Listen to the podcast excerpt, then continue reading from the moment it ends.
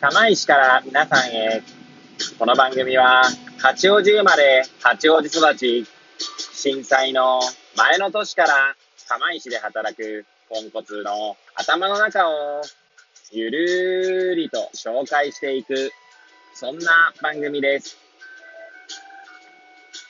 はい、皆さんいかがお過ごしでしょうか？変な髪型をしたポンコツ薬剤師こと町田和俊でございます。というわけでですね、今日も気軽にゆるりとおしゃべりしていきたいと思います。さてさて、今日は何の話をしよっかなーって感じなんですけれども、えー、収録している日、今日ですね、えー、は1月4日の、まあ、朝8時半ぐらいですかね、になっております。はい。で、まあ私はですね、えー、今日から仕事が始まるわけなんですけれども、まあ、収録自体はですね、えー、いつからだ？多分12月30日からですね、1月3日まで、まあ約5日間ぐらいはですね、していなかったので、久しぶりの収録になりますね。はい。と言いつつですね、毎日あの配信しているのは、まあ下書きストックの方からね、えー、配信していましたので、毎日配信はしているんですけれども、まあ収録はしていなかったので、ちょっと久しぶりになります。はい。まあなんでね、年末年始のこととかね、ちょっとおしゃべり、まあ本当に大した話じゃないですけども、おしゃべりしていこうかななんて思いますので、もうもしよければですね、えー、最後までお聞きいただければ幸いでございます。はい。で、まあそうですね。年末年始はですね、私は東京の実家には帰らずに、えー、妻のね、実家の、まあ、大船渡市ですね。はい。大船渡の盛り町というね、盛りっていうのは、あの、なんだ、盛岡の森の字を書くんですけれども、はい。まあ、盛り町というところに、まあ、実家がありますので、まあ、そちらでね、えー、30日から3日までですね、まあ、4泊ですか ?4 泊5日。はい。お世話になりましたね。はい。で、まあ、なんせですね、まあね、この全国的に寒波とかね、ニュースにもなってましたけど、まあ、岩手県の方もですね、寒いわけです。はい。で、なんでしょうね。まあ、沿岸、こちらの、その、なんだ、海沿いの方ですね。太平洋側の、まあ、大船渡市だったり、釜石だったり、あとは宮古市とかですね。まあ、大きい町で言うとね、まあ、まあ、富士とかもありますけど、陸前高田とかね。まあ、あと山田町とか、大津市町とか、まあ、全部言いましたね、結局ね。はい。は、あまりですね、雪が降らないんですよ。はい。まあね、降っても年に1、2回降ればいい方で、確か2019年の冬、まあ2020年の1、2、3ってとこもあるんですけど、全然降らなかったと思いますね。一度も降らなかったです。はい。ただ今年はですね、今年はってかごめんなさい、20年の12月だったり、だったりとか、12月にはですね、雪が降りましたね、久しぶりにね。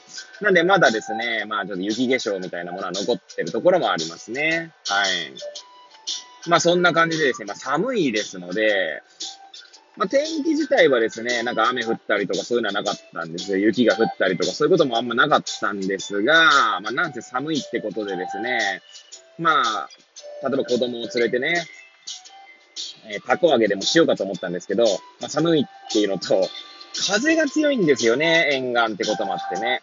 はい。なのでですね、ちょっと、ほとんど外には出ずに、まあ家の中ぐらいですかね。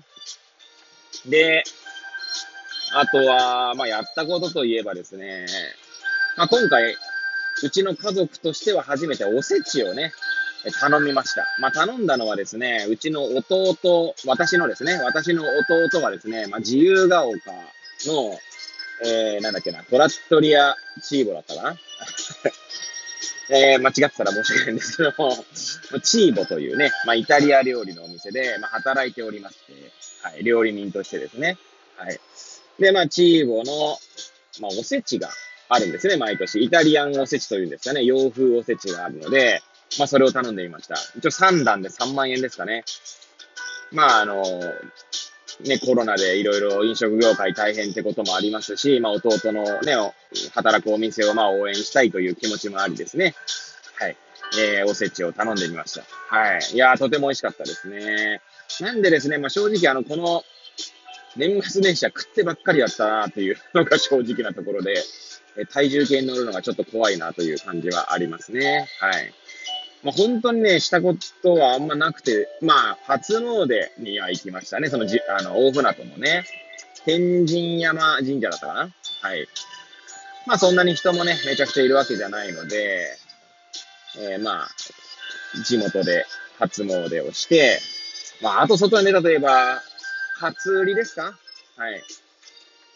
まあ、うちの妻がね、初売りで、えー、買いたいというので、まあ、大船渡にですね、まあ、ちっちゃな、なんていうんですかね、スーパーと専門店街が一緒になった商業施設がありましてですね、まあ、サンリアっていうんですけど、まあ、そこにですね、子供用の洋服が売っているバーギーっていうお店があって、まあ、そこでですね、福袋を買ったりとか、はい。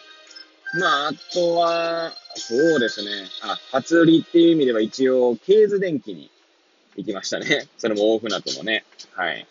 まあ、ケーズ電機で、妻は炊飯器を買いましたね。なんかうちの炊飯器が、あの、今まで使ってたやつがですね、なんかあの、煙というか蒸気の出方がおかしいというふうに、まあ、義理の母から指摘されてですね、まあ一応2年ぐらい使ったんですけれども、まあ替え時なのかなというところもあってですね。はい。まあ全然炊けないとかね、あの使えないってことはなかったんですけど、その蒸気の出方がおかしいというところからですね、まあそういった、はい、えー、ことをして、新しい、えー、炊飯器を購入しましたね。はい。まあ私はですね、特になんか買ったものといえばですね、えー、電源のタップですか？はい。えー、なんだ、えー、コンセントの差し込み口がたくさんあるようなやつを買って、はい。まあ、買ったぐらいですかね。2000円とかですか？そんなもんですね。購入したものはこの年末年始に。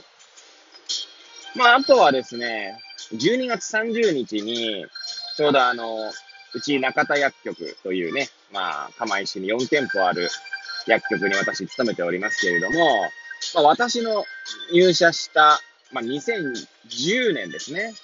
2010年に同期で入社した、まあ、二人友達がいるんですけれども、同期がね。まあ、そのうちの一人がですね、大船渡で、まあ、自分の薬局をやっておりますので、まあ、彼はですね、ちなみに、青森県の弘前市出身で、で、まあ、中田薬局の事務スタッフと、まあ、結婚してですね、まあ、その事務スタッフは釜石の出身なんですけれども、まあ、大船渡の方で、まあ、働いておりますね。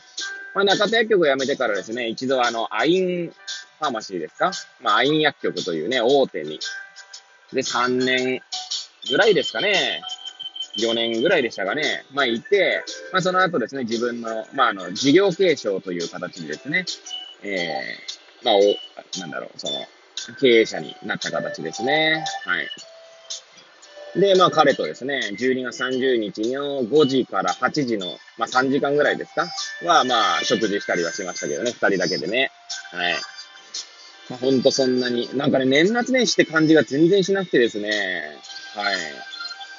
まあ、なんか単に5日間ぐらい休んでただけみたいな。まあ、あとはその間にですね、まあ、例えば、例えばじゃないんですけど、まあ、私が休みの日なんかは、えー、子供のね、えー、寝かしつけというか、昼寝ですね。まあ、やるん、昼寝の寝かしつけをするんですけれども、まあ、下の子ですね、えー、1歳2ヶ月になった。